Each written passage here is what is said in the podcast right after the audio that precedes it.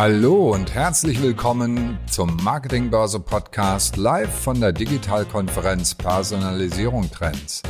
Heute diskutieren Frank Puscher, der Journalist und Berater, Corinna Hessler, Managing Director von Dynamic und Thomas Klimpel, der Gründer von AIM3 Media, darüber, wie das Targeting der Zukunft aussieht und was Contextual Advertising leisten kann.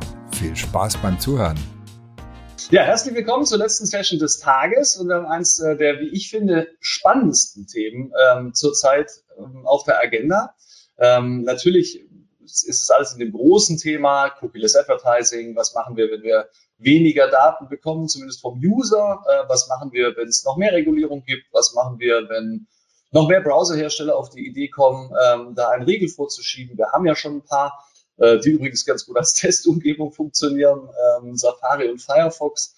Ähm, dann hatten wir das Thema SCAD Network ähm, und ATT bei Apple, also auch da die äh, Unmöglichkeit, äh, User zu identifizieren, es sei denn, sie sagen uns freiwillig, dass sie das gerne haben wollen. Das ist der große Zusammenhang. Und der kleinere, aber gar nicht äh, weniger wichtige, ist die Frage, welche alternativen Methoden haben wir zur Verfügung? Deswegen hatte Danilo ja völlig recht, wenn er hier Advertising und Marketing zusammengeschmissen hat, weil ähm, eigentlich sprechen wir schon von Advertising, also wir gucken schon, wo kommt meine Werbung hin. Aber das Spannende ist, da werden wir gleich äh, drüber reden, äh, die Grenzen zwischen Advertising und Marketing verwischen da ein bisschen, weil natürlich leben wir in einer Ära von Content Marketing. Und Content Marketing hat viel mit Relevanz zu tun. Und je mehr wir über das wissen, wo unsere Werbung und in welchem Kontext sie ausgespielt wird, umso mehr können wir auch Bezug darauf nehmen. Mein Name ist Frank Puscher, ich bin Journalist seit vielen, vielen Jahren, unter anderem auch für die Marketingbörse, aber auch für viele anderen, äh, im Moment hauptberuflich für die Zeitschrift Media unterwegs. Mit mir am Start ähm, Corinna Hessler, Managing Director von Dynamic. Dynamic, ein Technologiedienstleister, gehört inzwischen zu Smart Ad Server ähm, die tatsächlich sich auf die Fahne geschrieben haben, mit Technologie mehr rauszufinden über, was findet eigentlich in einer Webseite statt, was findet in einem Video statt, da wird es ganz besonders spannend, ähm, und was findet in Audio statt, das habe ich eigentlich übersprungen, weil ähm, um zu wissen, was im Video stattfindet, muss ich wissen, was in Audio stattfindet. Aber darüber gleich mehr von Corinna. Sie übernimmt so ein bisschen den, den technischen Part. Sie wird uns erklären, was geht da eigentlich? Wo ist, äh, wo stehen wir heute technologisch? Und dann haben wir Thomas Klimpel. Thomas Klimpel ist von der Agentur AIM3 aus München. Und den habe ich eingeladen, weil der ähm, die Agentur mir vor ein paar Wochen einen äh, Fall ähm, zugeschickt hat und über den werden wir heute auch sprechen. Äh, eine Fallstudie. Und da wird es ein Stück weit darum gehen, wie können denn Daten tatsächlich Kontext bilden? Also wir gucken nicht immer nur rein, was steht auf, in einer Seite geschrieben oder was wird im Video erzählt, sondern was gibt's denn noch an Kontext da draußen? Wo steht ein Werbemittel? Also wo ist die Position eines Werbemittels? Äh, was für ein Wetter ist gerade? Welche Art von Leute laufen da vorbei? Was für eine Stimmung könnten die haben? Also was auch immer ich rauslesen kann, ähm, rund um sozusagen die Platzierung eines Werbemittels, wird hier relevant. Wir haben uns eine richtig spannende, taffe Agenda vorgenommen. Und äh, wir werden das unterteilen in diese zwei Teile, von denen ich gerade sprach. Und dann werden wir darüber diskutieren, was Kontext für eine Rolle spielen kann. Ähm, ihr wisst ja selber, ähm, deswegen seid ihr natürlich auch ein Stück weit hier. Ihr wollt wissen, was sich da Neues tut. Aber ihr wisst selber, dass wir ja im Grunde von der ältesten Werbemethode der Welt sprechen. Ähm, natürlich hat sich ein Anbieter ähm, auf einem Marktplatz wahrscheinlich im Mittelalter am besten dort auch gezeigt äh, mit den Waren, die er verkauft hat, weil er dachte, naja, da ist halt kaufbereites Publikum. Das heißt, eine Form des Kontextes. Da wird es erwartet, was ich anbiete. Andere Form des Kontextes. Dann äh, kennen wir das aus der klassischen Werbung, ähm, 50er, 60er Jahre. Wenn ich Fußballer will, dann gehe ich zum Kicker äh, ins Magazin oder ich gehe in ein fußballaffines Fernsehprogramm. Und seit das Thema Datenmarketing aufgekommen ist, so Mitte der, des ersten Jahrzehnts der 2000er Jahre, ähm, ist das Thema so ein bisschen in den Hintergrund gerutscht, weil man sagte, ey, das ist ja oldschool, wir reden hier von anonymen Massenzielgruppen, ähm, die zwar ein verbindendes Merkmal haben, nämlich den Kontext, auf dem sie sich gerade aufhalten, sonst wissen wir aber nichts. Und dann haben wir uns Stück für Stück Richtung 1 und 1, äh, 1 zu 1 Marketing vorgetastet. 1 und 1 Marketing vielleicht auch. ähm, und ähm, haben dort gedacht, da können wir es besser. Das können wir sicher auch in bestimmten Bereichen. Ähm, die Frage, die wir uns heute stellen, ist, wie viel besser ist das, was im 1 zu 1 Marketing in der Personalisierung passiert, in Verhältnis zu dem Aufwand, den wir betreiben. Das heißt also eine ROI-Betrachtung und nicht nur eine reine äh, Werbewirkungsbetrachtung.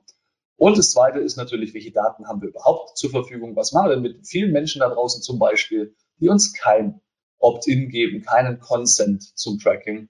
Die können wir ja auch mit relevanterer Werbung bespielen, wenn wir wissen, wo sie gerade sind. Lange Rede, kurzer Sinn.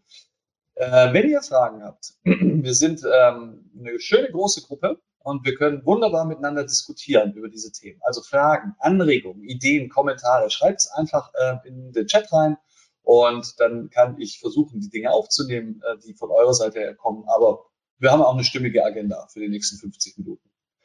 So, los geht's. Wir starten mit Corinna Hessler. Ähm, wir beide sind uns vor ein paar Jahren schon mal begegnet und sprechen jedes Mal eigentlich über das gleiche Thema in unterschiedlichen Facetten. und was mich besonders fasziniert hat, ist natürlich, wie kann denn Technologie besser werden?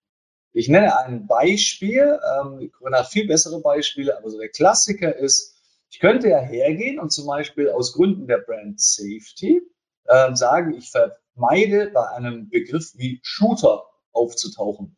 Und jetzt könnte das ein Artikel sein, der sich mit einem Amokläufer beschäftigt, ähm, mit einem Heckenschützen. Es könnte aber genauso ein Artikel sein, der sich mit einem der besten Basketballer in der ähm, NBA beschäftigt, der eben ein Shooter, also ein treffsicherer Schütze ist. Und schon bin ich in die Falle getappt und habe einen Teil der möglichen Werbeplatzierungen ausgeschlossen die vielleicht eigentlich für mich als Marke total spannend und relevant sein könnten.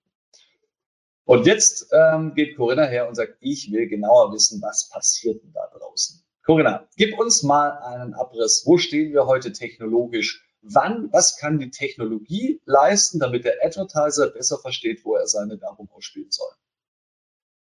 Äh, ja, sehr gerne. Um an dein Thema anzugreifen, ich glaube, es gibt noch eine dritte Interpretation und das wären ja die ähm, Gaming-Shooter.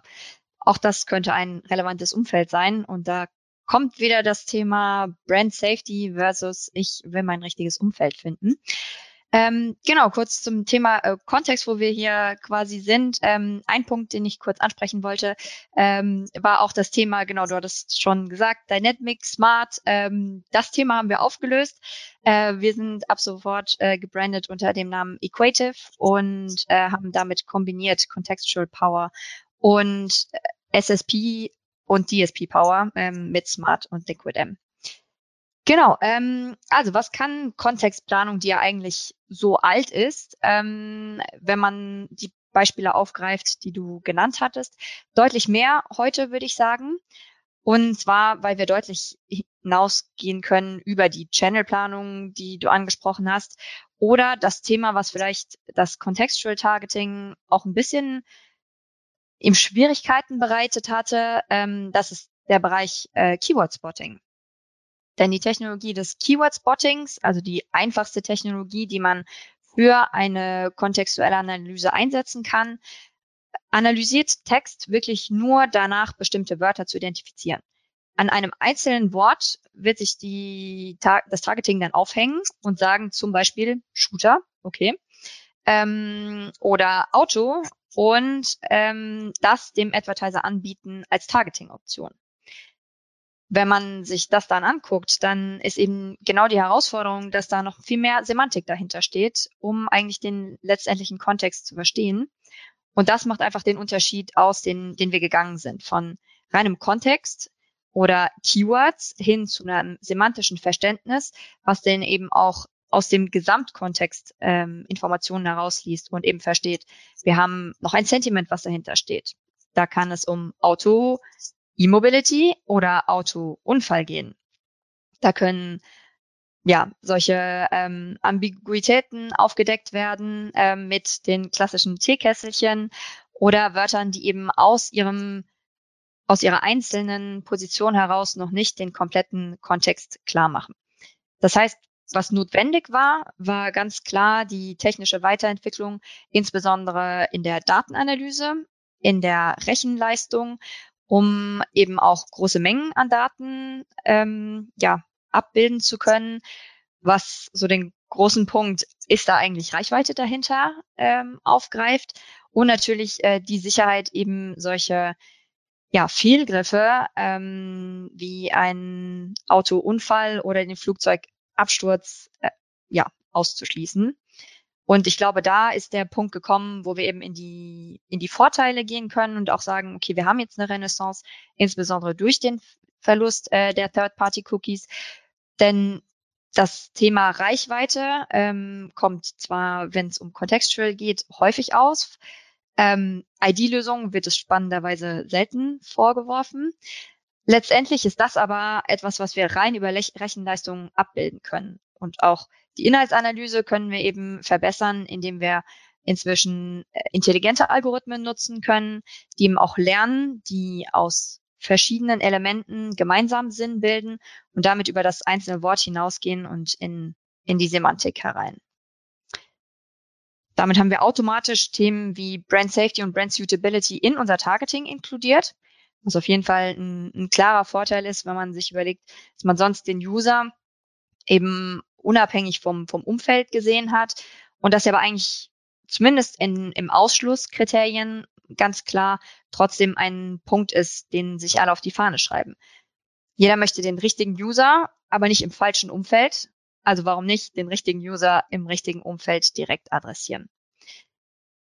Lass uns so kam dann, mhm. ja, lass uns da noch ein Stück weitergehen. Ich ähm, würde gerne mal ähm, reinfragen, wie funktioniert denn so eine Analyse wirklich? Nehmen wir mal einen krassen Fall.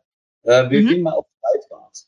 Ähm, da mag es ja vielleicht auch nicht der einzelne Artikel sein, ähm, der kritisches auswirft, sondern der gesamte Kontext des Kontexts, also äh, die Website als solches. Jetzt mal, Breitbart ist insofern ein schlechtes Beispiel, weil das natürlich äh, domainseitig wahrscheinlich exkludiert mhm. werden bei den meisten. Heute. Aber da gibt aber die, aber die Jungs sind ja auch ziemlich findig, sich da weiterzuentwickeln und äh, neue Domains anzumelden, die zunächst mal eine Zeit lang durchs Raster fallen.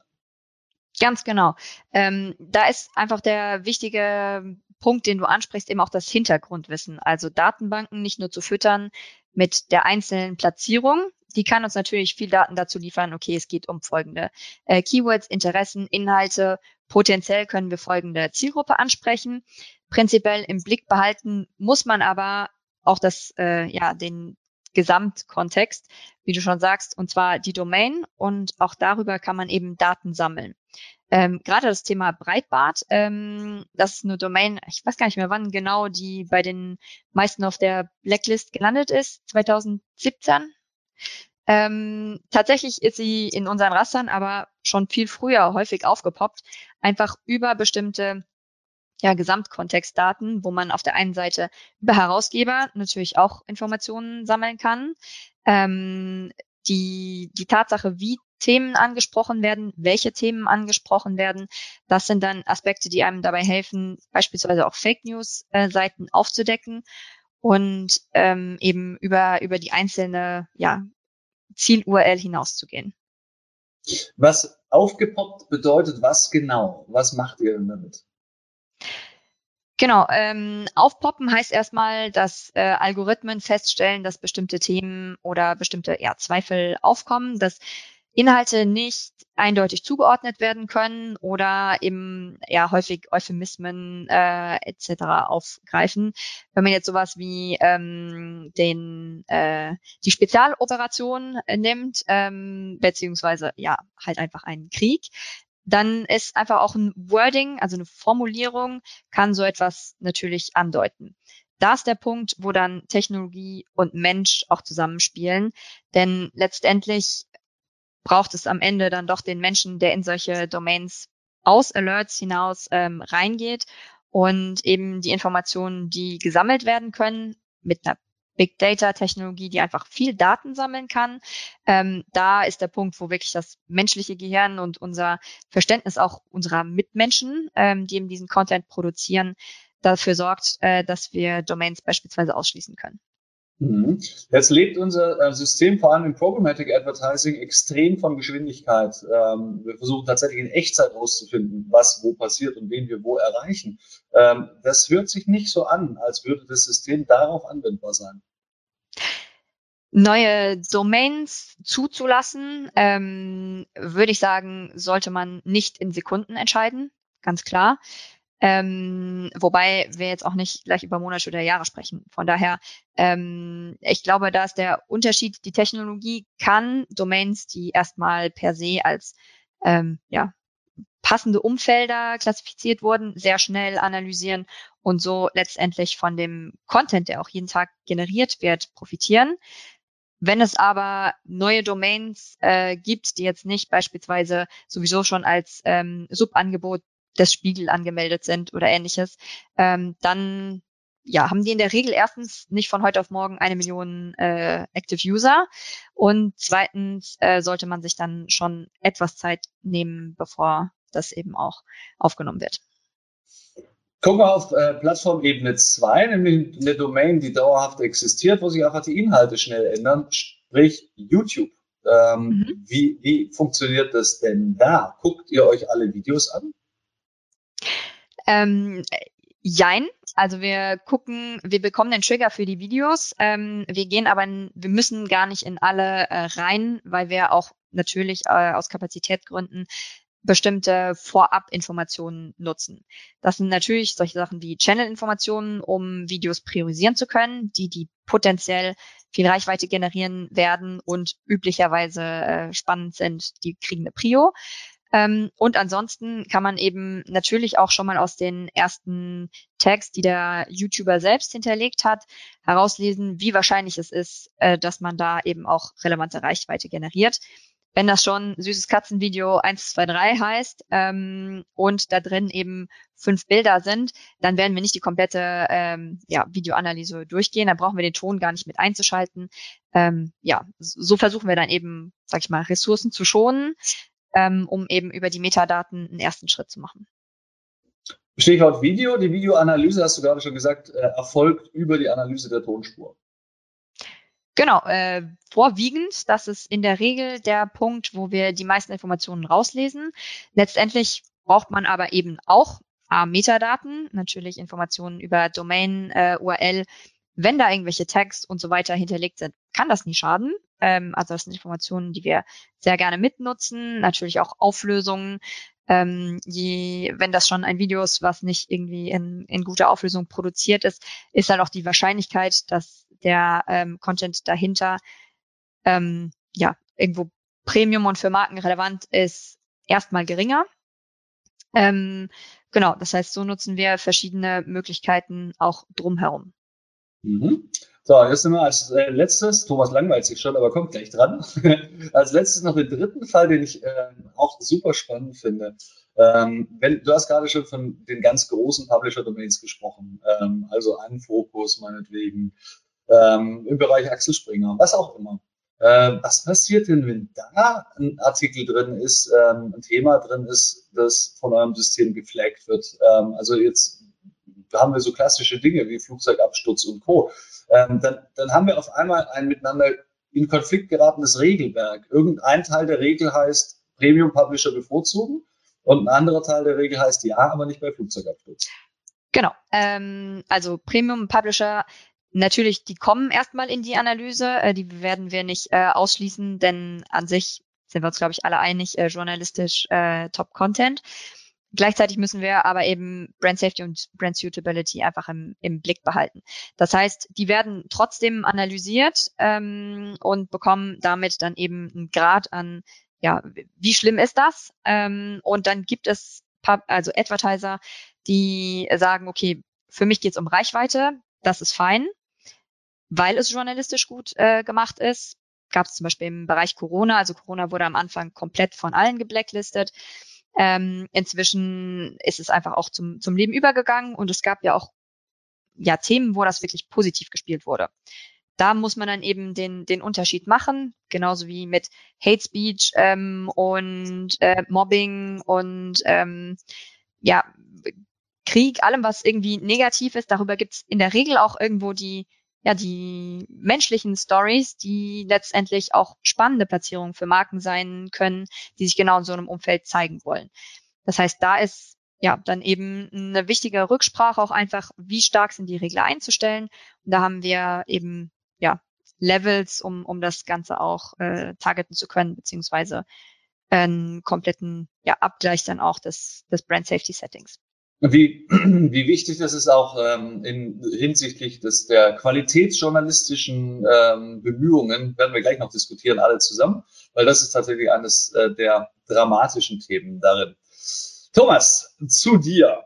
Ähm, wie wäre es, wenn wir einfach mal ähm, mit dem Thema Daten als Kontext anfangen? Ich finde, ähm, wir haben ja im Vorfeld darüber gesprochen, ihr habt eine tolle Case mit dem Wilden Kaiser gemacht ähm, wo das eine Rolle spielt. Und ich würde gerne so ein bisschen in diese Mechanik noch sprechen. Wir nähern also so, so, sozusagen sternförmig ähm, dem, dem Sweet Spot, wo wir dann alle zusammen sind. Ähm, wie kam es zu dieser Kampagne? Was war sie genau? Erzähl mal ein bisschen. Erstmal vielen Dank. Also ich könnte Corinna noch lange zuhören. Langweilig wird es definitiv nicht. Vielen Dank.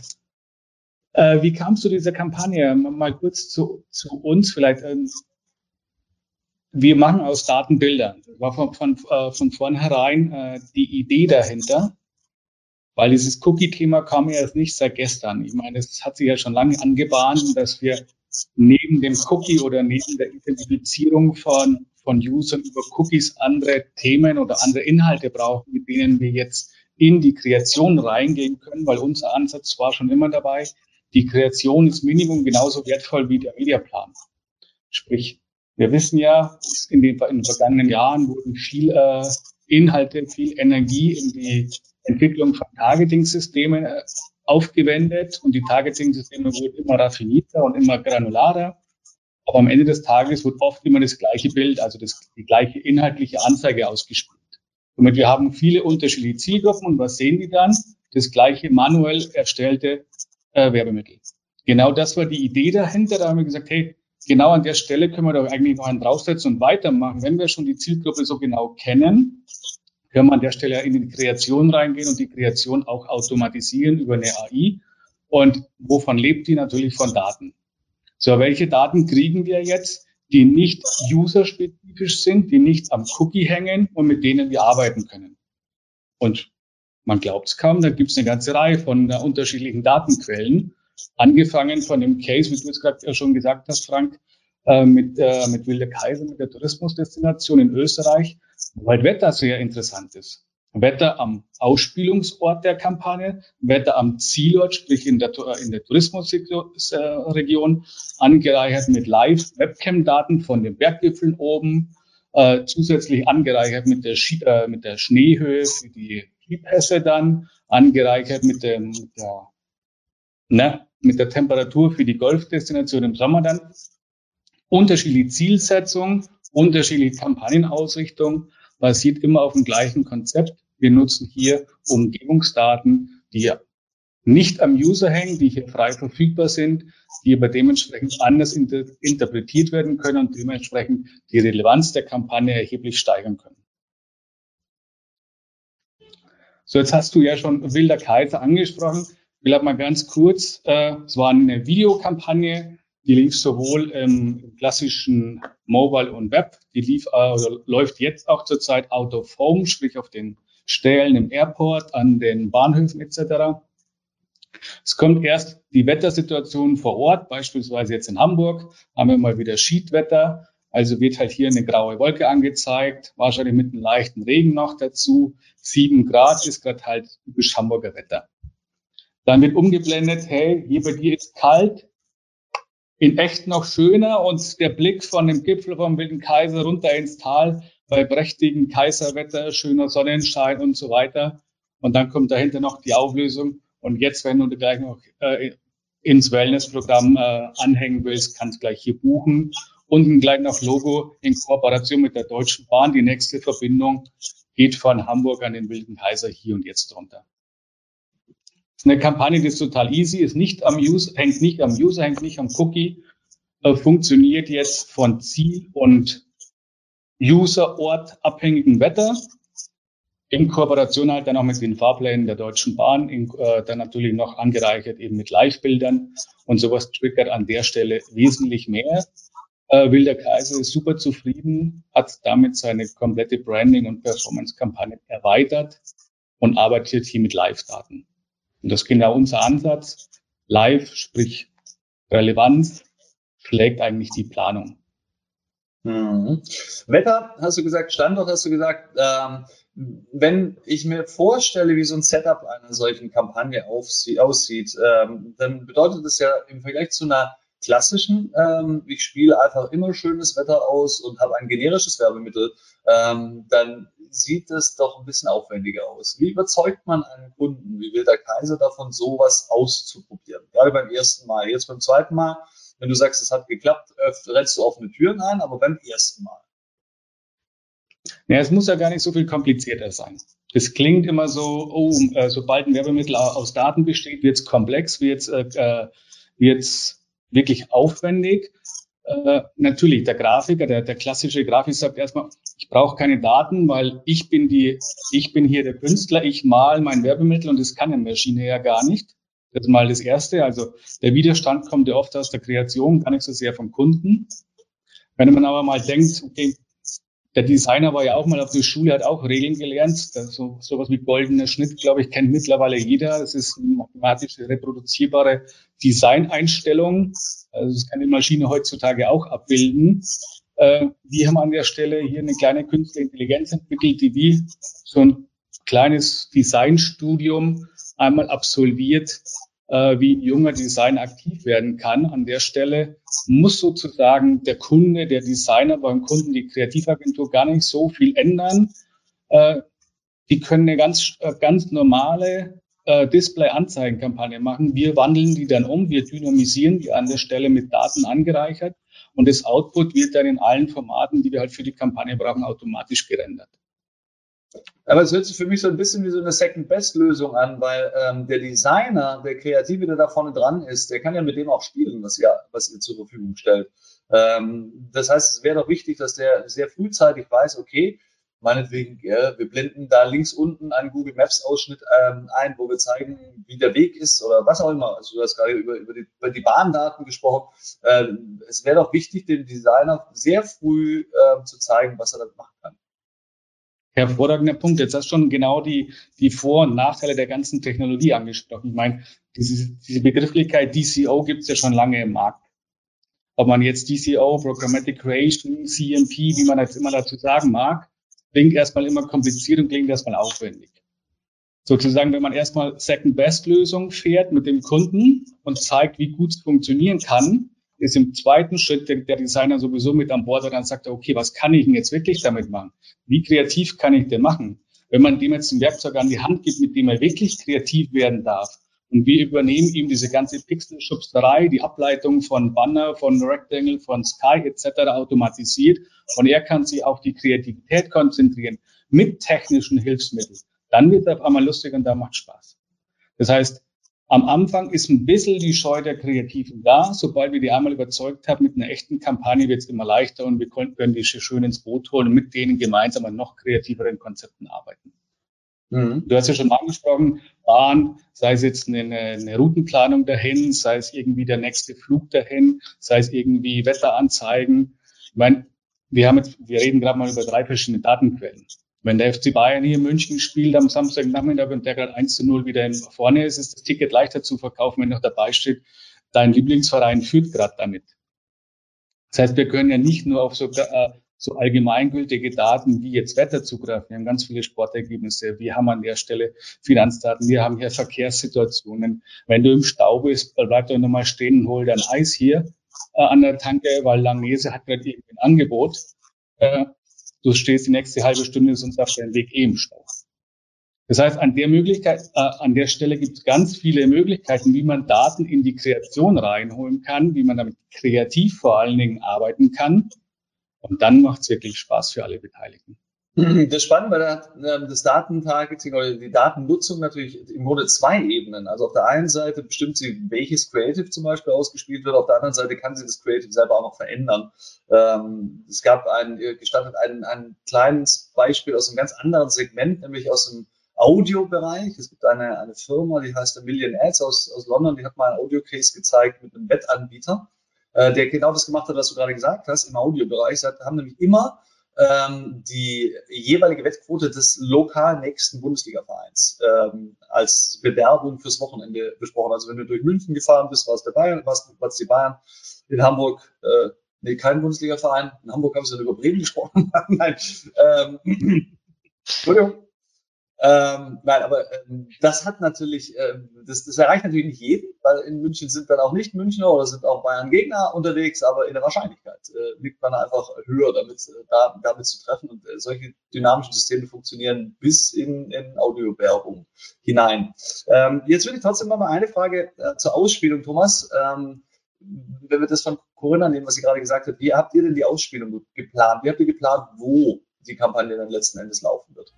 Wenn ihr das nächste Mal live bei unseren Experten-Roundtables mit dabei sein wollt, schaut mal auf digitalkonferenz.net vorbei. Dort findet ihr immer das Programm unserer aktuellen Digitalkonferenz. Also wir arbeiten hier natürlich mit den gängigen DSPs sehr eng zusammen, hängen uns hier bei der Ausspielung mitunter aufs Targeting aktuell noch komplett mit drauf. Und, äh, zwar komplett cookiefrei, weil der User an der Stelle für uns nicht so relevant ist. Im DOH-Bereich, fangen wir mal an der Stelle an, ist es ja noch relativ einfach. Da geht es ja vorrangig nur um Umfelder, da geht es vorrangig um Entfernungen zu den jeweiligen Filialen. Da spielt der User gar keine Rolle. Ansonsten sind wir hier sehr eng immer mit unserer DSP zusammen. Äh, wir nutzen natürlich alles, was aktuell noch im Programmatic Advertising zur Verfügung steht, wobei wir halt bis auf das Cookie, das haben wir noch nie verwendet. Also es war bei uns seit Gründung oder seit Technologieforschung schon immer nicht der Dorn, aber sage ich mal, das Thema, was wir nicht brauchen. Ansonsten greifen wir natürlich auf die Möglichkeiten zurück, die im Moment zur Verfügung stehen. Mhm. Corinna, ähm, was würde bei euch passieren, wenn ein, ein Kunde herkommt, will der Kaiser oder nicht will der Kaiser, völlig egal, und der sagt, äh, eine bestimmte Platzierung will ich auf gar keinen Fall haben. Euer System aber sagt, aber das ist eigentlich eine ziemlich geile Platzierung. Äh, wobei noch die Vorfrage, äh, macht euer System das überhaupt? Also ähm, euer System entscheidet brand safe oder nicht brand safe, aber sagt es auch brand safe und wirkungsvoll und brand safe und weniger wirkungsvoll? Ähm, ja, wir haben auch äh, gerade diese Interaktion von Werbemittel und User mit äh, der Platzierung äh, in, in unsere Algorithmen mit aufgenommen. Dafür brauchen wir eine gewisse Warmlaufphase, um im Prinzip ja sowas wie ein KPI-Booster auch lernen zu lassen. Aber genau das ist das, was wir eigentlich auch ja als, als Benefit sehen aus, aus der Ausspielung, letztendlich auch wieder Daten zu generieren und eben genau solche Rückschlüsse dann äh, ja für sich zu ziehen. Denn wir gehen da natürlich als Planer, als Menschen erstmal dran mit, okay, wir glauben, das wird funktionieren. Und teilweise lehrt uns die Maschine das nein. Also wenn wir, wenn wir da abstellen würden, was, ähm, was der Kunde gerne oder woran der Kunde nicht geglaubt hat, da muss man sich manchmal durchsetzen und sagen, okay, lasst uns doch mit einem etwas breiteren Setup starten und lernen. Also lasst uns doch wirklich Daten nutzen und nicht vielleicht das, was man glaubt, was schon immer funktioniert hat, nutzen, sondern das, was auch Daten beweisen, dass es sich dann auszahlt. Ja, das, das war klar, dass der Satz von dir kommt. Was Daten beweisen an der Stelle, aber äh, kommt es da tatsächlich zu, zu krassen äh, Überraschungen? Also so, wo man, wo man sagen würde, wow, ähm, sowas muss ich, das muss ich prüfen, das kommt mir komisch vor? Ähm, äh, teilweise schon. Also manchmal ist es einfach nur das, was, was nicht der Fokus gewesen wäre. Da heißt es dann irgendwie, okay, die Ausspielung soll äh, 70-30 für folgendes Werbemittel oder 70-30 für, für folgendes Interesse äh, etc. sein, weil wir glauben, unsere Kernzielgruppe ist. Und letztendlich zeigen dann äh, KPIs, dass es äh, genau umgekehrt ist. Ähm, beziehungsweise, dass das vielleicht die existierenden Kunden sind. Aber wenn man Werbung macht, dann ja auch, um Neukunden zu generieren, nicht nur um eben in seiner ja, Wohlfühlzone unterwegs zu sein und da die gleichen immer wieder anzusprechen. Das heißt, ja, also spannende Learnings gab es auf jeden Fall. Also wenn, wenn man dran geht und eben Dinge aufdecken kann, ähm, zum Beispiel YouTube Channel findet, die, die, die gar niemand äh, groß auf dem Schirm hatte, weil sie eigentlich sehr nischig sind, aber eben für Nischenmarken dann auch äh, gut geeignet sind. Ähm, aber jetzt so ein tatsächliches Beispiel, wo, wo, wo wir uns komplett gebettelt haben, ähm, gab's gab's dann, also fällt mir jetzt gerade auch nicht ein. Mhm. Da lasst uns mal ähm, reingehen in die Frage, wo steht denn der Kunde heute? Ähm, die Frage habe ich euch beiden ja gestellt. Da hat Corinna jetzt schon angefangen äh, mit Bauchgefühl versus Daten. Ähm, Thomas, wie sieht das bei euch aus? Einige mittelständische Kunden, ähm, will der Kaiser sicher auch, aber auch nicht mit dem schlechtesten Budget ausgestattet. Wie, wo stehen die wissensmäßig da? Und habt, gibt es diesen, diesen Konflikt, den man von außen vermuten könnte, dass ähm, der, die Agentur ihrem Kunden wirklich klar machen muss, ähm, da ist was, was du noch nicht siehst, was noch nicht funktioniert? Oder geht's, oder sind die so weit, dass, dass sie sagen, ey, wir haben gelesen, äh, wo auch immer, äh, wir müssen unbedingt Wettertargeting machen, setz es einfach mal um. Ja, sowohl als auch. Ich fand es ganz, gerade ganz lustig von Corinna. Ich meine, nehmen wir mal so einen klassischen Produktmanager, die wissen ja genau, wer ihre Zielgruppe ist und die wissen genau, wie man die Zielgruppe anspricht. Und wenn wir halt dann bei uns beispielsweise in Werbemittel durchpermutieren und unterschiedliche Farben zum Produkt, ich mache es mal ganz plakativ, und das Auto halt in unterschiedlichen Farben zeigen und dann doch nicht das Grün rauskommt, sondern dass das Blau besser geklickt wird und man dem Produktmanager halt sagt, naja, sei halt mal offen, dann zeigen die Daten tatsächlich, was am Ende wirklich passiert. Und die Daten lügen halt mal nicht. Gebe ich hier komplett recht, der Corinna. Die Datenbasis zeigt auch bei uns am Ende, welche Variante funktioniert wie am besten. Und äh, da kann der Produktmanager im Vorfeld meinen, es besser zu wissen, manchmal kommt doch was anderes raus. An der Stelle mit den, mit den Kunden zusammenzukommen. Wir haben hier Gott sei Dank sehr neugierige und sehr offene Kunden. Die spielen dann gerne mit uns. Die sind dann auch offen für Neues. Die, die lassen auch hier Daten in die Kreation mit rein. Auf der anderen Seite, wir haben auch viel aus dem E-Commerce. Da ist halt rein die Performance entscheidend. Kann jetzt eine automatisierte Kreation die Performance erhöhen? Wir belegen sehr oft. Ja, kann sie. Das heißt, wir haben hier zwei verschiedene Kategorien von Kunden, die performance-orientierten, die branding-orientierten. Bleiben wir mal so, jetzt will der Kaiser auf der, auf der Branding-Schiene. Die nutzen jetzt natürlich so relevanzsteigernde Werbemittel wie jetzt mit Wetter angereichert, wie mit Bahn in Kombination, um ihr Branding nochmal von einer komplett anderen Seite zu zeigen. Die haben schon gutes Bildmaterial, ganz klar. Die haben auch eine schöne Region. Aber das ist nochmal mit Live-Daten, nochmal mit Wetterdaten, nochmal mit, mit eben diesem Bahnticket anzureichern, nochmal relevanter, nochmal näher zu gestalten für den, für den User da draußen, macht es halt auch für den Kunden sehr spannend und sehr interessant an der Stelle. Und das sind die jetzt, natürlich, die haben das jetzt schon zweimal gemacht. Das läuft gerade die dritte Kampagne, die sind jetzt voll begeistert davon. Aber wieso sollte das ein Widerspruch zu Performance Marketing sein? Wieso sollten die Performance Marketer, die E-Commerce-Kunden da äh, zurückhaltender sein? Um Relevanz geht es denen auch? Jein, aber ganz viele kleine Performance-Agenturen da draußen, die schauen halt nur auf eine Performance-Kennzahl. Wie ist deine Conversion am Ende des Tages? Da ist der Branding-Effekt ja erstmal nicht so im Fokus. Branding heißt Nachhaltigkeit und ist nicht mit der Conversion nach zwei Tagen äh, vereinbar. Ja, wenn man, es, ernst nehmen würde, würde man sicher auch eine, eine längerfristige Customer Journey und Attribution versuchen abzubilden, aber es ist, ist natürlich deutlich schwieriger, ist mit mehr Aufwand verbunden. Ähm, lass uns kurz beim Thema E-Commerce bleiben, weil wir haben ja das Thema Kontext deswegen ins Spiel gerückt, weil wir sagen, äh, wir haben ein Problem mit Daten, mit Cookies ähm, und äh, es gibt, glaube ich, keine Branche, die stärker davon betroffen ist als der E-Commerce, weil das Retargeting äh, zusammenbricht. Ähm, wie, reagierst, wie reagieren eure Kunden darauf? Ist da, ist da eine Spur von Panik im Moment äh, zu spüren? Hängt jetzt ein bisschen von der Größe des Shopbetreibers oder des Retailers ab hier. Ich sage mal, bei den ganz kleinen und mittleren geht's noch. Die da oder viele davon sind noch so stark oder so tief im Retargeting drin gewesen. Bei den größeren definitiv. Aber auch hier jetzt ja der Rückgang von Retargeting ist ja auch erst nicht seit gestern oder kommt jetzt nicht erst mit Cookies. Meine, wann hat, äh, wann hat Apple auf dem iPhone die Third-Party-Cookies äh, deaktiviert? Das ist jetzt schon über ein Jahr her. Und wenn wir mal schauen, Criteo, glaube ich, hat damals noch diesen Rückgang gehabt, nur mit der Änderung von, von Apple. Das war ja schon abzusehen, dass es immer mehr strikter wird. Ich meine, das, was, äh, was Chrome jetzt nachzieht und was Safari auf Desktop hat, ist ja schon lange gelebt. Also ja, aber das, die Tatsache, dass es absehbar ist, heißt ja nicht, dass du eine Lösung dafür hast. Also ich habe letzte Woche eine Studie gelesen von einem großen Brand Safety Anbieter, dessen Namen ich natürlich an dieser Stelle nicht nennen werde. Die haben gesagt, 30 Prozent der Unternehmen da draußen haben noch keine Strategie. Also wissen, dass ein Problem ist, tun sie alle, ähm, nur ähm, sie wissen nicht, wie sie es lösen. Es funktioniert halt heute noch so, so einigermaßen.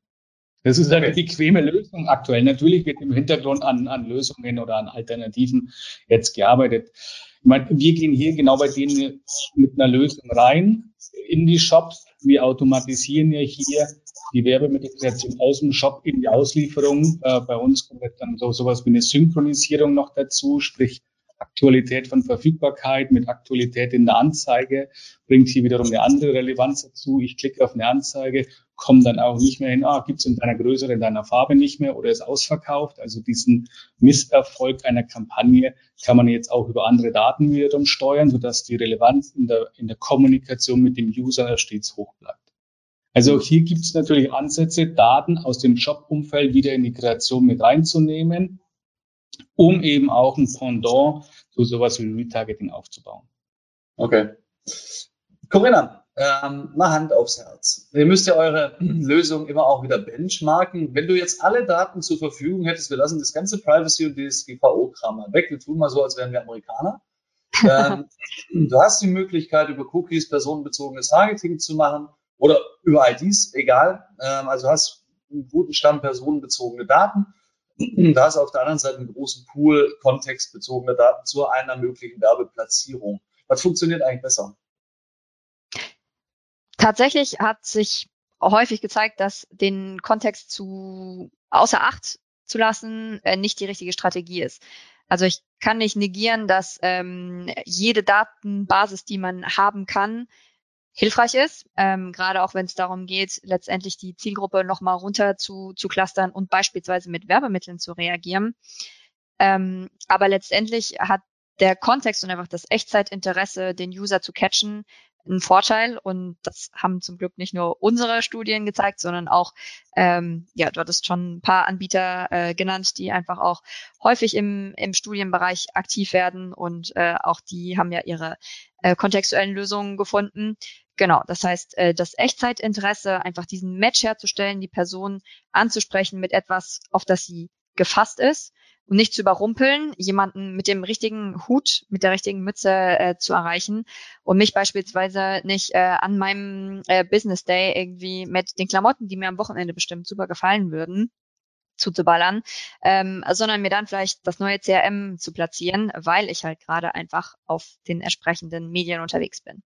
Ja, das ist im, Grunde auch ein sehr altes Learning, ne, dass wir Menschen in so vielen unterschiedlichen Rollen unterwegs sind, dass die personenbezogene Daten manchmal ja nur Bezug haben zu einer Rolle, äh, die, wir, die genau. wir haben, die wir innen äh, einnehmen. Früher war aber das legendäre Beispiel das Geschenk, das ich für irgendjemand kaufe und plötzlich bin ich jemand mhm. ganz anderes. Aber es gilt ja tatsächlich auch für, für unseren Alltag. Es ist ein großer Unterschied, ob ich einem Medium versuche tief zu folgen, einem, einem, einem Kontext eines Artikels zu, äh, zu verstehen oder ob ich in einem Modus bin, wo ich mich von, von Werbung ein bisschen verführen lasse. Aber Corinna, an dich habe ich eine Spezialfrage, äh, ganz neu, ähm, völlig unabgesprochen. Mal gucken, wie du damit umgehst. Ich war letzte Woche auf dem Content-Gipfel einer großen Agenturgruppe und ähm, die haben einen Chart aufgelegt mit 16 Keywords, die in ihrer Gruppe nicht mehr geblockt werden dürfen. Ähm, mhm. Begriffe wie Arabisch, wie Holocaust, ähm, wie ich weiß nicht was. Ähm, wie ist das denn? Also wenn, wenn, wenn eine Agenturgruppe hingeht und das Spiel, den Spieß umdreht und sagt, ähm, wir sind der Auffassung, wenn ihr sowas blockt, lieber Kunde, dann macht ihr was kaputt. Okay, also die, nur um das zu verstehen, der Hintergrund ist dann quasi diverse zu sein, beziehungsweise politisch korrekt.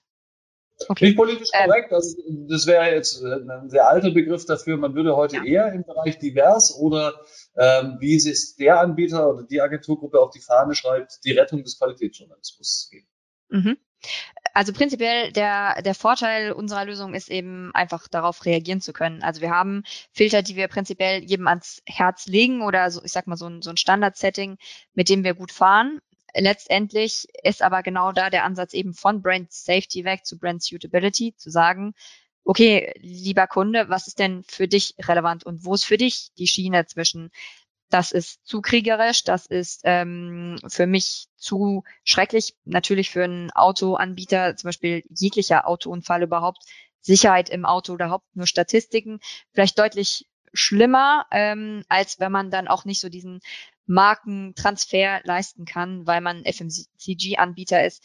Ähm, genau, die einfach teilweise eben auch deutlich breiter sein können im Targeting und mit ihrem Purpose dann eben. Ja, weil mit einem Maßriegel noch niemand erschlagen worden ist wahrscheinlich.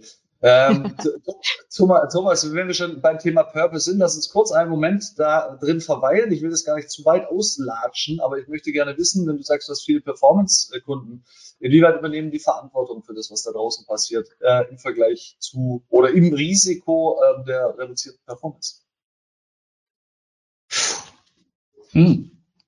Verantwortung ist generell so ein Thema hier gerade im schnelllebigen äh, Performance Advertising. Schwierige Frage. Kann ich nicht pauschal beantworten. Also geht komplett auseinander, auch wieder von Kundengruppe, von klein bis groß. Äh, Verantwortung bei den Großen ist wesentlich höher gesetzt als bei den kleineren. Die kleineren ballern einfach mal raus, um hier platt zu bleiben oder platt zu sagen. Die größeren schauen da schon mit dem Argusauge drauf, dass eben nichts passiert äh, oder beziehungsweise wie die Kommunikation nach draußen geht und sehr bedacht äh, äh, wie, die, wie die Kommunikation wirklich dann auch bildlich dargestellt wird. Also es gibt keine Pauschale. Ist das dann eure, eure Rolle, da, der Rufer in der Wildnis zu sein und zu sagen, äh, wird mal, das mag zwar eine Werbeplatzierung sein, die funktioniert, aber damit ähm, finanziert ihr Raubkopien von, äh, was weiß ich, Pay-TV, Fußball oder, also das wäre wär so ein Klassiker, der mir immer auffällt. Ich gucke solche Dinge immer und da begegnet mir ganz viel Markenwerbung. Ähm, oder ist das zu viel verlangt von der Agentur? Nee, also wir schauen da natürlich schon drauf. Ich meine, in der Masse kann es mal sein, dass irgendwas untergeht, aber generell schauen wir schon drüber. Also wir haben auch unsere Bots, die das Ganze detektieren, äh, die hier auf, auf Inhalte, Inhaltsprüfung gehen, also sowohl von Objekterkennung in den Bildern hin äh, bis Gesichtserkennung und so weiter, was wir hier einsetzen. Und wenn uns da was auffällt, gehen wir natürlich beratend zum Kunden. Ob es er dann umsetzen will oder oder ob es umsetzt, ist ja dann seine Entscheidung. An der Stelle sind wir wie mal technisch. Aber man kann. Wir machen es aktiv. Schon mal einen Auftrag abgelehnt, wo du gesagt, wo du gesagt hast, ähm, bei Corona-Leugnern möchte ich keine Werbung schalten? Haben wir auch schon, ja. Wie sieht's bei euch aus, Ähm, am Anfang hatten wir ne? Also da steht auch viel Geld auf dem Spiel. Ja, ähm, also das Thema hatten wir, glaube ich, vor allen Dingen in den USA, ähm, wo es natürlich nochmal deutlich stärker ist, auch zum Beispiel die Waffenlobby, äh, solche Themen. Ähm, in, in Deutschland gibt es, glaube ich, deutlich weniger ja, Marken, die sich so offen in, in schwierig, also schwierig positionieren, die dann auch das entsprechende Kleingeld hätten, dass es weh tut, den Nein zu sagen. Aber die Waffenindustrie definitiv ähm, ja eine Herausforderung natürlich für die USA. Ist, ist, diese ganze Entwicklung ähm, Richtung, Richtung Purpose nicht auch ein Stück weit Wasser auf die Mühlen von Kontextanalysesystemen, dass ihr, äh, dass die Anforderungen an eure Tools, die Fragestellungen noch komplexer werden? Definitiv. Also dann durchfragt, hinterfragt man ja auch bestimmte Themen einfach deutlich stärker.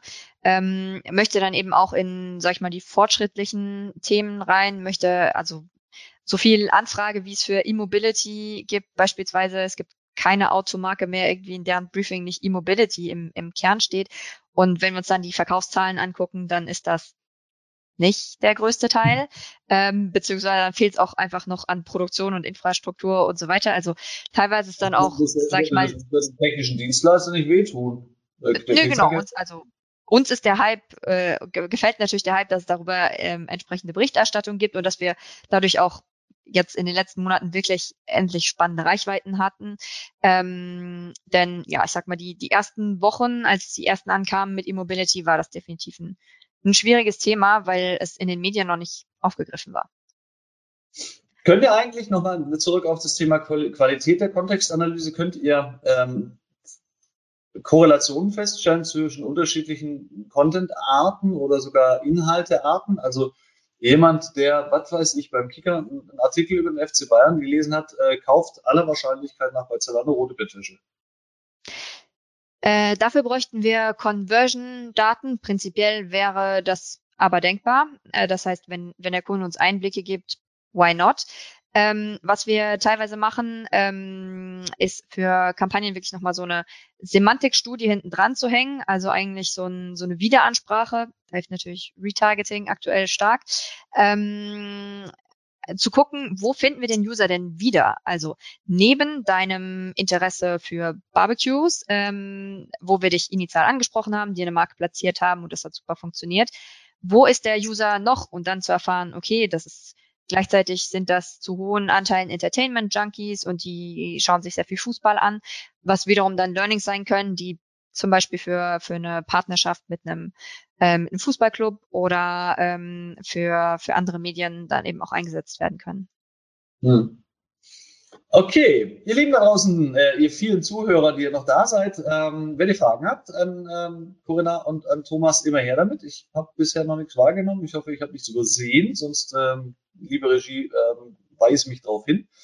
Thomas, an dich die nächste Frage. Ähm, lass uns versuchen, ähm, in den letzten zehn Minuten das Ganze ein bisschen konstruktiv abzurunden. Jetzt haben wir sehr viele Themen und Themenbereiche besprochen, die die Komplexität von Kontext auch so ein bisschen darstellen. Jetzt würde ich gerne ähm, zum Schluss noch in die Richtung gehen, wie gehe ich denn im Alltag damit um? Was sind die Next Steps? Wir wissen sozusagen, wo können wir uns hinentwickeln? Das habt ihr uns beide gezeigt. Ne? Also wenn es mir gelingt, super tief meine Inhalte zu analysieren, kann ich sie besser ausspielen. Dann kann ich ähm, mehr Reichweite erzeugen, weil ich weniger blocke, äh, was, was vielleicht nicht blockenswert ist. Und du hast gesagt, Thomas, wenn ich äh, mit Daten arbeite, kann ich die Relevanz meiner Werbemittel steigern. Aber was sind so die nächsten Schritte? Und die erste Frage, die ihr euch stellen muss, äh, wie würdet ihr euch denn vorstellen, äh, wie, sagen wir mal, in fünf Jahren äh, die Datenmarketing-Welt aussieht? Was haben wir dann an Datenquellen zur Verfügung? Ähm, was sind die Voraussetzungen, auf die wir hinarbeiten? Thomas, du zuerst. Da fällt mir als erstes der alte Film Minority Report mit Tom Cruise ein. Dann läuft er doch in so eine Mall rein und dann sagt, hey, Mr. Miller, hier ist das neue Jackett passend zu der Hose, die Sie letzte Woche gekauft haben. Okay. Wird hier, wird hier in Deutschland jetzt mit dem jetzigen äh, Datenschutz, mit der jetzigen Datenschutzverordnung natürlich nicht mehr passieren können, aber in anderen Ländern durchaus möglich. Also wenn wir mal komplett frei denken, Personalisierung bleibt, in manchen Ländern definitiv Thema, hier bei uns jetzt erstmal nicht mehr. Äh, andere Daten, wie jetzt Umfelddaten, und da gibt es eine ganze Menge, gewinnen halt einfach an Priorität und an äh, Wichtigkeit und übernehmen mehr und mehr diese Person Personifizierung in der Werbeansprache. Dieses, wie ich mit meinem User da draußen kommuniziere, wird aber nach wie vor immer entscheidender und immer wichtiger, weil Aktualität, Synchronisierung, äh, alles relevant steigernde Inhalte sind. Und neben dem, wo ich ausspiele, jetzt mein Kontext. Aber mein Kontext ist ja nicht nur die Webseite, sondern auch, wo bin ich gerade, wann bin ich gerade, was passiert gerade um mich herum. Der Begriff Micro-Moment ist ja auch so eine Kontextbeschreibung, wenn wir es mal auf so eine Metapher oder eher schon philosophisch betrachten wollen. Das heißt, Kontext ist nicht nur Seite, sagt, da lehne ich mich jetzt mal raus, Corinna, sondern Kontext ist das, was mich umgibt. Und das, was mich umgibt, wird im Moment von, äh, von ein paar unterschiedlichen Datenquellen beschrieben, aber da gibt es zukünftig noch viel, viel mehr. Mhm. Die sind im Moment noch nicht darstellbar, aber wenn wir jetzt mal frei in die Zukunft träumen, da passiert noch ganz viel und aus den paar hundert Daten wird es irgendwann ein paar tausend geben und somit ist die Ansprache von relevant steigernden Inhalten definitiv gegeben und uns wird nicht langweilig. Nee, das glaube ich bestimmt. Also mir ist neulich eine Lösung präsentiert worden, die macht folgendes. Sie hört auf dem Smartphone Ausschnitte vom äh, Audio-Fernsehsignal mit ähm, und äh, kann aufgrund dessen ungefähr feststellen, nee, ziemlich genau feststellen, was du gerade am Fernseher guckst, ohne natürlich äh, die Inhalte selbst komplett mitzutracken, weil sonst würden sie ja auch Gespräche mit dem Raum aufzeichnen. Natürlich. Das bestimmt nicht. Aber ähm, lassen wir mal dahingestellt. Trotzdem ähm, nochmal eine ganz konkrete Frage, Thomas. Das Thema ID-Lösung ähm, steht ein bisschen äh, auf dem Prüfstand im Moment, weil ähm, ich glaube, da draußen gibt es einige und die haben nicht ganz unrecht, die sagen, hey, das ist ja weiter so wie vorher, nur halt auf der Serverseite ähm, und nicht auf der, auf der User-Seite, auf dem Cookie. Ähm, die, die, Idee der DSGVO ist eine andere. Ähm, wird die, äh, werden die IDs nochmal weiter runterreguliert? Ich glaube schon, oder ich befürchte es fast. Also es ist alles noch zu offen, es ist alles noch zu breit. Die werden auch hier wieder irgendwo einen, einen Hebel, eine Schranke einbauen, dass die jetzigen Lösungen noch stärker reguliert werden und damit macht es wieder irgendwann fast schon keinen Sinn mehr darauf zurück, zurückzugreifen. Hm. Corinna, deine Meinung? Du hast aber schon genickt. Ähm, ja, also ich bin völlig bei dir. IDs versuchen, den Cookie in anders umzusetzen. Ist die Frage, hat das Vor- und Nachteile? Denn was für mich die entscheidende Frage dabei ist, was will denn eigentlich der User oder was ist der User uns bereit zu geben? Und die Grundidee von der DSGVO ist ja eigentlich nur, Transparenz zu schaffen, Möglichkeiten, das zu vermeiden. Und das müssen wir vereinfachen. Wenn ich jetzt auf eine Webseite gehe und mir angucke, wie kompliziert es ist, zu sagen, wem oder was oder wie ich zustimmen möchte, Chaos. Äh, wenn wir es hinkriegen, dass der User selbstbestimmt entscheiden kann, was er wofür nutzen kann, wem aber auch. Und also da warte ich noch drauf, dass ich mich mit irgendjemand zusammenschließen kann, um meine Kampagne da an den User zu richten. Ähm, um auch aufzuklären, warum wir diese Daten eigentlich wollen, also wo, wovon der User profitiert, nämlich von kostenlosen Angeboten im, im Netz, die es früher nicht gab. Wir mussten die Tageszeitung alle bezahlen. Ähm, und deswegen ist da, glaube ich, sehr viel Aufklärung notwendig, vielleicht auch Lobbyarbeit ähm, bei denen, die letztendlich sowas wie eine DSGVO ähm, entscheiden, äh, damit auch die verstehen, dass es nicht nur darum geht, irgendwie einen Nutzer irgendwie ja blank zu machen. Ähm, dann, da, das wird entscheidend sein dafür, was wir zukünftig nutzen dürfen und nutzen sollten wir auf jeden Fall ähm, Datenkombinationen. Also äh, einfach viel mehr aus den Gesamtdaten, die wir haben, ein, allein was in der Bit-Request alles drinsteht, ähm, von, das ist so ein Device, das ist ähm, so eine Region, alles, was wir geschickt bekommen, einfach auch zu nutzen und vielleicht wieder mal zurückzudenken auch ans äh, Creative ähm, und da eben eine gute Connection herzustellen, um die User auch richtig anzusprechen. Wie ist das denn bei euch? Also die gleiche Frage, die ich Thomas vorher schon gestellt habe. Äh, sitzen die Kreativen mit am Tisch, wenn es äh, um, um die Planung geht? Nee, ihr kriegt eigentlich schon fertige Kampagnen, ne? Genau, wir kriegen, äh, wir kriegen Briefings rein aus der Media in der Regel, zumindest wenn es von Agenturen kommt. Wenn wir mit dem Advertiser direkt sprechen, dann deutlich häufiger, dann werden wir auch häufig gefragt, okay, damit euer Konzept funktioniert, und das ist natürlich eine Wunschvorstellung, äh, was braucht ihr da? Und da ist ganz klar, ja, man kann nicht sagen, man hat das eine TV-Creative, was man jetzt irgendwie denkt in Online-Video und danach geht's zurück wieder ins CTV und ja, wir haben verschiedene Formate, wir sollten sie verschieden nehmen und äh, da eben auch den Kreativen den, den Freiraum lassen, für zu wissen, was Targeting-Strategien sind und dann im Austausch eben auch etwas auszuprobieren und vielleicht mal wieder AB-Tests zu machen. Letzte Frage von meiner Seite, nee, vorletzte. Ähm, hat, habt ihr euch mit dem Preference Center von Google schon ein bisschen auseinandergesetzt? Äh, Google hat auf der I.O. vor vier Wochen ähm, sein Preference Center vorgestellt, also die Möglichkeit eben nach unterschiedlichen äh, Kategorien seine Datenweitergabe als User selber einzustellen, ähm, auch da wirklich sehr aktiv zu sein. Im Grunde unterm Strich nicht viel anders als die Flock-Idee, nur noch usergetriebener. Ähm, also ähm, wir bilden Themenkohorten. Äh, ist, taugt es was? Ist das eine, der richtige Ansatz? Also aus marketingtechnischer Sicht sicher, nur wo steht denn unser User? Also sind alle User Marketer? Nein.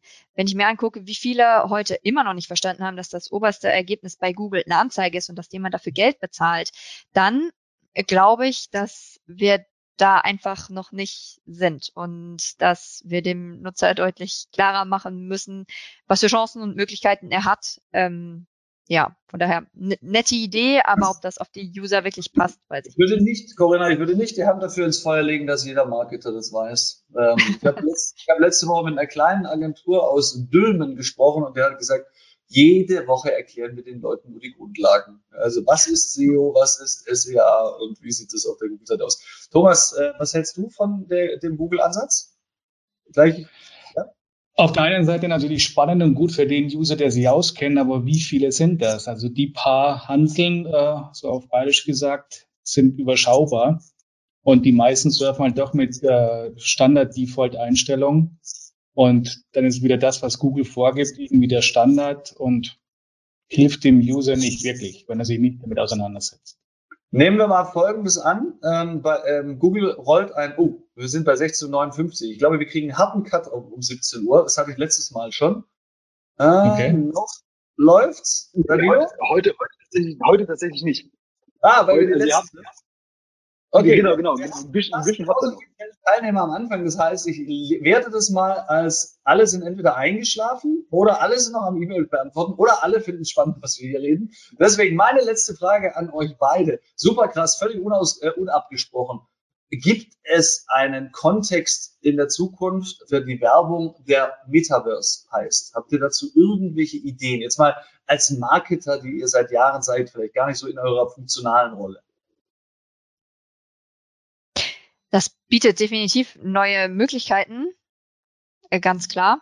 Also im Prinzip haben, können wir alles, was wir in der echten Welt jetzt auch besprochen haben, Thomas, du sagtest, dass, äh, der Kontext ist viel mehr als nur die Webpage, auf der wir sind. Und ich glaube, dann wird dieses, dieser Satz wahr, ähm, wenn, wenn wir uns wirklich ins Metaverse ähm, projizieren.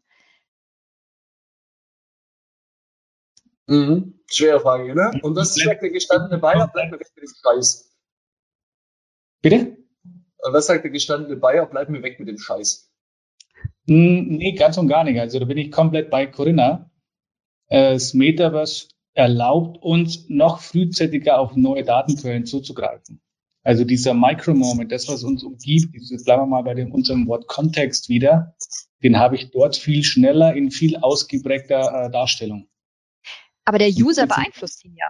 Also das ist, glaube ich, das Spannende. Der User kreiert ja vielleicht ja, sogar, also alle genau, er miteinander. sein Umfeld und wir wissen dadurch, was sein, ja, sein, sein Love to be äh, Moment wäre. Ah, okay, ja, dann der User geht sich halt Avatar, vielleicht richtet er sich seine Wohnung ein ähm, und auf einmal haben wir darüber digitale Daten, worüber wir bis in die hatten. Wow, ich bin gespannt. User da draußen, die ihr zuhört, richtet eure Wohnung bitte nicht so ein, wie sie wirklich ist, sondern äh, denkt euch was Neues, mhm. Kreatives aus. Wir haben keine Fragen aus der Audience. Corinna, Thomas, vielen, vielen Dank. Ähm, sehr spannend wie immer. Ich finde, es gibt tolle Möglichkeiten, aber natürlich auch einige Herausforderungen. Und ähm, wie wir wieder ähm, ermittelt haben, ähm, ist natürlich auch auf der Wissensseite ein bisschen was zu tun. Wir müssen noch ein bisschen Aufklärungsarbeit betreiben äh, in beiden Bereichen, was mit Daten möglich ist, aber auch ähm, wo die Fallstricke äh, zum Beispiel stecken, gerade beim, beim Advertising, wenn ich nicht vorsichtig oder nicht sensibel genug bin. Corinna hat gesagt, wer zu viel blockt, der nimmt sich Reichweitenchancen, äh, obwohl er eigentlich gar kein so großes Risiko eingehen würde. Ähm, das ist, äh, Corinna, unsere Standard, unser Standardabschluss. Wir kommen irgendwann mal auf neun, aber es stimmt auf jeden Fall. Ähm, Blocklisten haben wir gelernt, aber jetzt müssen wir auch wieder lernen, wie wir die relativieren und rauskommen. Und Thomas hat uns erzählt, dass der wilde Kaiser ähm, nicht nur auf Wetter, sondern zum Beispiel auch auf Standortdaten zugreift, wenn er, wenn er wirbt. Aber ähm, was ich doch ein bisschen arg traurig finde, dass ähm, die Wetterdaten so ein banales Klischee hergeben, wie in Hamburg ist eh nur Schiedwetter. Aber ich hoffe, da kommt auch gelegentlich was anderes bei raus. Vielen Dank euch beiden. Ich wünsche euch einen wunderschönen Nachmittag. Das war der Marketingbörse Podcast mit einem Mitschnitt der Digitalkonferenz Personalisierung Trends vom Juni 2022. Es diskutierten Frank Buscher, der Journalist und Berater, Corinna Hessler, Managing Director von Dynamic und Thomas Klimpel, der Gründer von AIM3 Media. Danke fürs Zuhören und gerne das nächste Mal live bei digitalkonferenz.net.